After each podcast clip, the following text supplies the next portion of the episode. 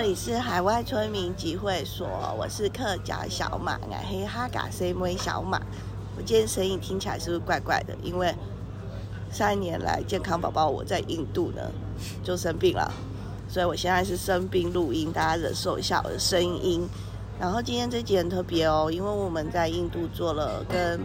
呃加尔各答客家人、华人的相关的田野调查，所以我们觉得这是非常特别的一个经验，想要透过这一集的节目跟大家分享，让大家知道说印度不是只有什么印度教啊、印度人，然后什么伊斯兰教、锡克教这些，然后还有一群华人在这边生活。然后除了我以外，在场有两位呢是第一次到印度的，来跟大家打招呼。嗨，大家好，我是上次呃录时期在讲柬埔寨那一段。Hello，大家好，我是去过蒙古的二姐。哦，炒菜、缝纫、烘焙样样皆会的二姐。嗯，嗨，大家好，我是小平。小平有上过节目，而且他讲过两集，他是。呃，一集讲印度，然后一集讲西班牙，不知道大家有没有记得那两集的节目？好，那现在呢，就是我们来大家讲一下，因为我们都是第一。先介绍一下，我们这集特别是在户外录音。哦，对，我们这集等一下大家会听到有自然的声音，或者是可能有人走过来跟我们讲话，人讲话的声音是很正常的，因为我们就是想要让大家感受印度实况的那个模样，所以我们没有刻意找特别特别安静的室内在录。还有其实原因是真实的原因是我们不想回到房间，因为我们就会精神涣散，所以我们要趁还在户外很冷的时候，才振作精神录这一集。好，然后我们在场全部人都是第一次到加尔各答啦，所以呢，每个人来简单分享一下第一次到加尔各答，然后我们进去到塔塔嗯塔坝那个那个区域。然后，因为客家人大部分都住在那个区域，他们这边叫 Tangra。然后呢，大家有什么特别印象深刻的地方？嗯，我先分享好了。小平先分享好。好，小平先分享好。我先分享哦。嗯，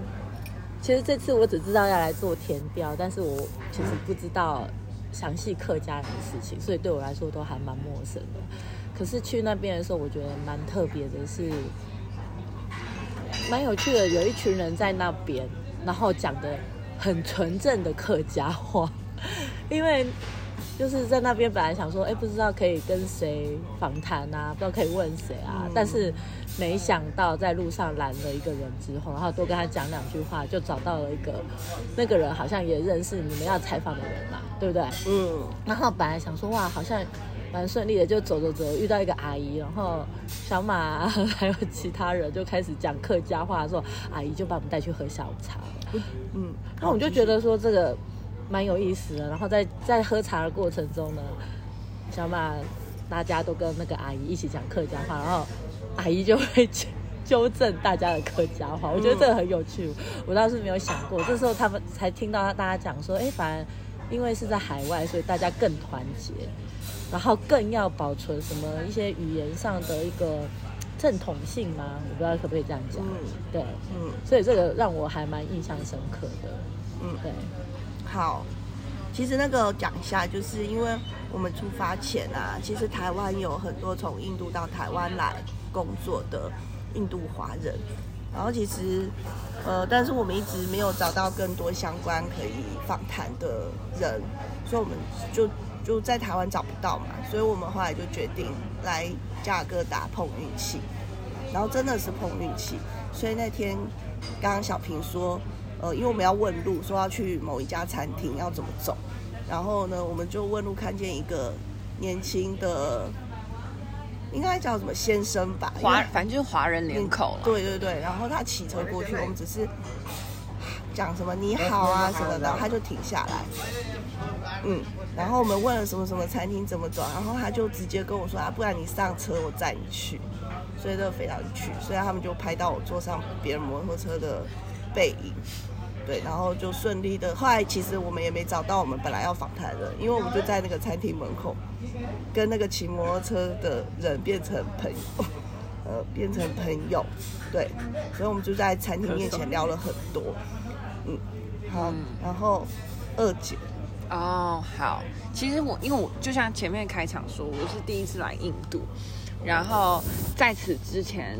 呃，对印度的印象都真就真的是刻板印象啦，觉得比较脏啊，然后比较乱啊，或什么之类，环境卫生不是很好啊，然后。呃，等我到了塔坝那个地方，我先不要讲其他区域啦，就是我们这次就就是去访问客家的地方，哇，真的是跟我想象中的一样，尤其是天堂路吗？对，尤其是跟你想的一样脏吗？对，跟我想的一样脏。我跟你们就是，尤其是他那边有一段路，就是被俗称天堂路，那个垃圾真的是非常可怕，就是什么样的垃圾都在集中在那一区，然后。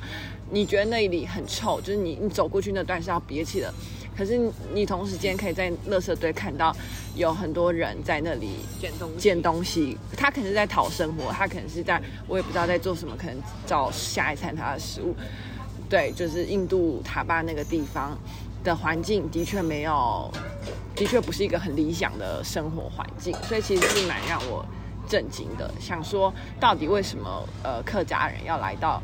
从很呃其他地方移民到这里，就是看到那个环境后，会让我更好奇他们来到这里的理由，还有他们如何在这里生存的法则和方式，这样子。嗯，陆十七，我觉得他们过了一百年，嗯，应该说他们住在这里的时候，已经过了好几，就是应该好几个世代。然后我们听过说，就是有可能第。第二代啊，第三代、第四代，那大部分第二代的人都已经是七十岁、七八十岁的老人家，然后第三代就是就是是四五十岁的中年人这样，然后再就是接下来就是三第三呃第四第五就是二十几岁到小朋友这个年纪，然后呃可以跟我们好好就是可能用所谓就是中文对话的人都是呃。中年以上就是三四四代三四代，第四就是四五十岁到七八十岁的人才有办法跟我们讲，就是客家话跟中文掺杂的语言。因为呢，他们以前在塔坝这个地方呢，有因为华人多嘛，当时人多最多的时候两万人的时候，他们要让自己的小孩有就是受中文教育的机会，所以他们一起集合就是。办了一间学校叫培美中学，然后培美中学就是教授了，就是就是跟台湾课本一样的东西，然后他们就在那个学校里头学到所谓国语，但比较特别的事情是，这间学校是全世界唯一一间用客家话教课的学校，但。呃，他们也有上国语课，所以这些人他们都会，呃，知道基本的那个中文怎么讲。然后我们就有去那间学校拜，呃，走一走。那间学校比较就是比较特别的点是，是因为它就是这几年移出的人口非常多，所以呃，学校规模渐渐缩减，然后少子化，加上环境变化，所以。呃，学校在二零零八年左右，还是反正就是这十年间左右，就已经停止就是办学了。然后，呃，过去在这间学校就是学习的，呃呃，过呃以未来的那个什么讲，华人的小孩、客家人的小孩，他们就要去其他地方上学。就例如说，可能是在市区好一点的国际学校啊，或者是送到大吉岭的寄宿学校去就读。那像这样子的，就是客家的第四代、第五代的人，他们就没有办法用客家话，还有用所谓我们的中文来沟通。所以这也就是后来几代的人没办法，就只能我们就只能用英文，或是他们比较熟悉的客话，还有客家话，还有客家话。对，所以。其实就是跟这，我觉得这也可能是因为他们后来没有选择移民台湾的原因，因为对他们来说，第五六代的人来说，他们其实不熟悉中文。他们对于中，就是所谓的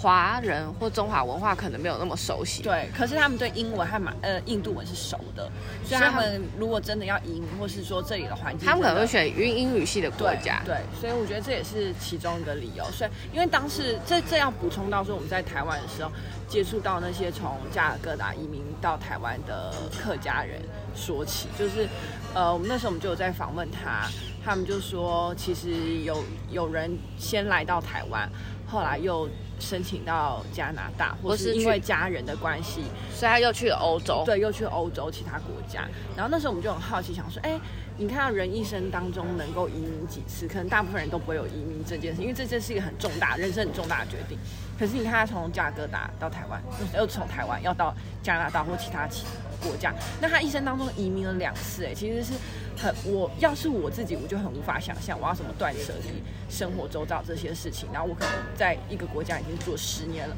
我的朋友、我的资产、我的各种有的没的事情要处理。然后那时候就是不能想象嘛，然后就问说：“哎，那为什么你不继续待在台湾呢？”其实他们自己也说不上来。然后我觉得可能就是一些文化教育上一些很潜移默化的东西。他们可能觉得是不属于他们，他们不会让他觉得这里是一个归属感，所以他们会想更前往到其他国家，找到他们自己下一站的归属。这样子，我自己的观察是这样啊，嗯，个人观察。好，然后透过刚才三位的分享啊，所以呢，我们就在塔坝吃了好吃了几次的中国餐馆啊，就是当地的客家华人开的。然后那个区域非常特别哦，因为早期华人在那边其实是做皮革业。那大家，嗯，那大家知道，就是印度有种姓制度嘛，所以呢，牛皮啊，什么羊皮这种，对于种姓制度的印度人来说是，呃，低种姓或者是贱民在做的工作。那因此，早期华人来的时候，因为华人就没有这样子的那个界限，所以他们就靠皮革赚了很多的钱，然后聘请当地比较低阶的印度人来当他们的工人。然后，所以相较来讲，在当地比较高种姓的印度人其实不会来到塔坝这个地区。可是呢，因为后来就是一些大环境啊，还有政治啊，一些政策的改变，所以现在皮革业在那边也不能做了。然后就变成那个地方其实开始转型。然后原来做皮革业的华人很多就开启餐馆。然后可能也是因为就是这十几年来就是中国的。市场崛起嘛，然后经商啊，一些文化的往往来啊，非常的蓬勃嘛，然后变成印度人，其实，呃，在这十几年来，其实他们就越来越愿意去认识什么中华文化啊，或者是对中文有兴趣，然后现在他们反而就是一些中产阶级的人，其实就会愿意特地开车到那个区域吃中国菜，吃感冒感冒。吃中国菜，然后呢，我们也去吃，然后大家可以讲一下，就是那个餐馆，这我觉得菜色真的蛮令人惊艳，因为我们大家知道，在外国吃中国菜，其实就会觉得那是一些偏外国人的菜，比如说什么左宗棠鸡之类之类的。在旧金山吃中国菜，就是 for 外国人的中国菜。对，可是，在塔巴吃的中国菜，虽然也是会有一点那样的味道，但是我觉得就是还就是我们。还蛮有的味道，嗯，就是兼具外国人能接受，然后跟我们自己习惯中华饮食的人吃，其实我觉得他们兼容并蓄的蛮好的。它口味还蛮好吃的，相差不大。对啊，像第一家去吃的那个金，那个辣椒好吃。超好。金陵餐馆，大概是这几家我们这几次我们吃到有。念念不忘的一道菜。的最好吃的，而且不会输台湾餐厅，真的。念念不忘的一道菜。大腿大腿，金陵炒面挺好吃，炒米粉，然后还有那个辣椒蒜蒜味鸡，辣椒蒜味鸡啊，嗯，超好吃。然后还有一个很特别，叫做，因为他们那个菜色我不知道，可能就是要写给印度人看嘛，所以他他有个鸡肉料理的菜色，有上海鸡跟北京鸡，我们是不是都有点过？没有，我们是点北京鸡和广东鸡，那是广广东鸡是另外一间店。哦、你讲北京鸡跟广东鸡、哦。其实我们第一间店是上，哎，我们有吃两间店嘛。我们第一间的时候，它有上海鸡和那个北京鸡。然后一般来说，那个上海的菜系会比较甜，然后比较不辣。然后那时候因为我们刚来印度，不想太刺激自己的肠胃，所以就说，哎，那我们来点上海鸡。结果那个服务生就跟我们说，哦，这个非常非常辣。所以其实它的确有一些并不是真正很正统的地方，就例如说它的菜系就跟我们想象不一样。然后后来我们就点了一个北京鸡，然后北京鸡很好笑，就是它那个切菜的刀工。就比较像是京酱炒肉丝，就大家有吃过京酱炒肉丝，就那个北京烤鸭时那个京酱，然后把肉切的比较细致一点，然后就是京青酱炒肉丝。但它是呃用青酱炒肉丝的那个基底，可是它又已经融合它客家的元素，就是梅干菜。嗯嗯，但但是在座的有三哎、欸、对，有另外两位都有吃过梅干菜，梅干菜就是客家人常常会家里会出现家常菜。对。梅干菜的菜好像是同一种菜，对不对？呃，跟常年菜是同一种菜，它只是把它 晒很干，它的发酵和制成不一样而已。嗯、然后就哎，叫什么空牛跟那个控肉的时候，我们很常客家人都会加梅干菜，嗯、所以这个时候你就可以看到那种。呃，中国呃这种中华文化的影子，但同时又可以看到他们作为哈嘎客家的那个背景，所以那整那一道菜就融合了非常多各式各样的文化在里面，我就觉得蛮特别的。嗯嗯。最后要提一下，就是我们在那边还进到了佛光山，佛光山对加尔各答禅境中心，然后跟里面的妙妙如法师。就是有聊天，对，所以，呃，就是他们不仅在那个地方作为信仰的一个中心，其实对于要怎么让客家华人的第四代、第五代啊，就是不要完全的断层，就是理解中华文化的一些事情，其实那个佛光山的这个禅净中心，它其实做了非常多的努力。然后，那个你们要不要讲一下法师啊？法师哦，法师妙如法师，妙如法师可能先首先要先上这个节目。妙如法师首先超好，妙如法师首先没有妙如法师首先你要提到他为什么可以好好跟我们讲，因为他他其实背景是这样，他是印尼人，但是他去呢那个台湾上课。Some more juice. Oh no, it's not. Yes, thank you. Madam have it, but she she finished. Oh, she can have water. Water, water, water. Thank you. 妙如法师在台湾修行十几年，然后他在十八年前的时候被派到加尔各答，嗯，所以他在台湾时间是就是华文流利的，就他讲话超像台湾人，然后就是像台湾人，他他一开口我还以为他是台湾，对，他讲话非常像台湾人，虽然他说他是就是印尼人这样，嗯，我反正我们觉得透过跟。妙如法师聊天的过程啊，因为他毕竟在加尔各答这里待了很久，十八年，所以他其实看了变迁，就是他就是很能很客观的告诉我们十八年来这个地区的转变，然后觉得呃就是收获非常的丰富。哦，他讲了一件事情，我觉得印象蛮深刻，就是他说他十八年前来的时候啊，从机场远远的就已经闻到一个就是塔坝专有的味道，皮革处理的那些味道。因为皮革是这样，就是。我们可能台湾人摸到皮革就是什么沙发啊、皮包这样，不知道皮革怎么来。他就说，因为嗯，那个皮革是要宰杀那些动物的牛皮或羊皮，然后做出那些产品嘛。嗯，然后一开始的时候，他们都是做这个初步的那个皮革鞣制的过程，并没有做真正的那个皮革加工。所以过去的时候，塔巴是一个非常就是有血腥味的地方。那在这个地方还有，化学药剂要去处理这些东西，嗯，所以他们的那味道非常非常刺鼻，然后，呃，所以就是很一般印度人是根本不会靠近的，但是因为就是印度政府的政策改变，就是这样，就是皮革厂必须被迫迁离塔坝市中心，然后，呃，他们华人在面对就是产业转型的过程中，就是有可能有可能加工皮革啊，或者是。呃，皮革的，呃，可能找一些比较不一样的厂商啊，做外销啊之类的。然后，所以他的那个塔坝这个地方专有的气味就渐渐消失。他说他十八年前来的时候还有，但他说最近已经好很多了。可是渐渐消失的不只是塔坝的专有气味，渐渐消失就是塔坝的人华人。因为妙如法师就有跟我们解释他们。这个原本这个区域的华人可能高达几万人，但是到现在他说可能就只有两三千人，而且他有说实际住在这里的人可能更少。那为什么会有这样的转变？就是刚刚有提到改革嘛，因为他们原本这里的华人是依靠皮革为生，可是当他主要的生存经济来源开始呃瓦解后，那他没有办法生存，他就是只能想办法移动到其他地方去生存嘛。所以当这个政策一推动之后嘞，气味消失了，华人也跟着消失。当然留在那里的华人还是不少啦。就两从那种鼎盛的时期到两三千人，是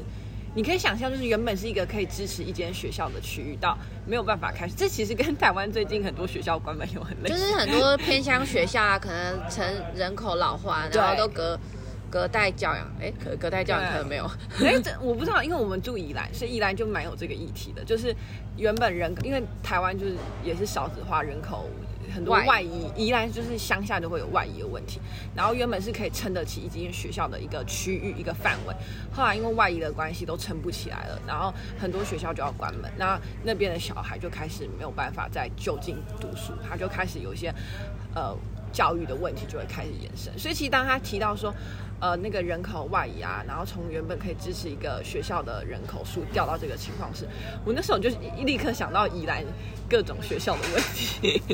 乡下人口外移的问题。好啦，其实大家应该这次在加尔各答收获都很多，然后其实我们刚刚也只是浅谈，然后很简短跟大家分享。那如果大家对这个塔巴的这些故事啊，印度华人的这些移民的故事有兴趣的话，欢迎大家二月十九号的时候到。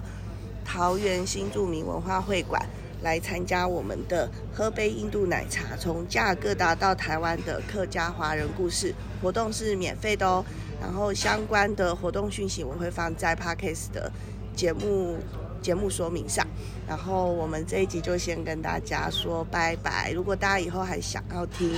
印度更多的故事，欢迎持续关注我们的节目。然后我们跟大家说拜拜吧，拜拜，大家晚安，拜拜。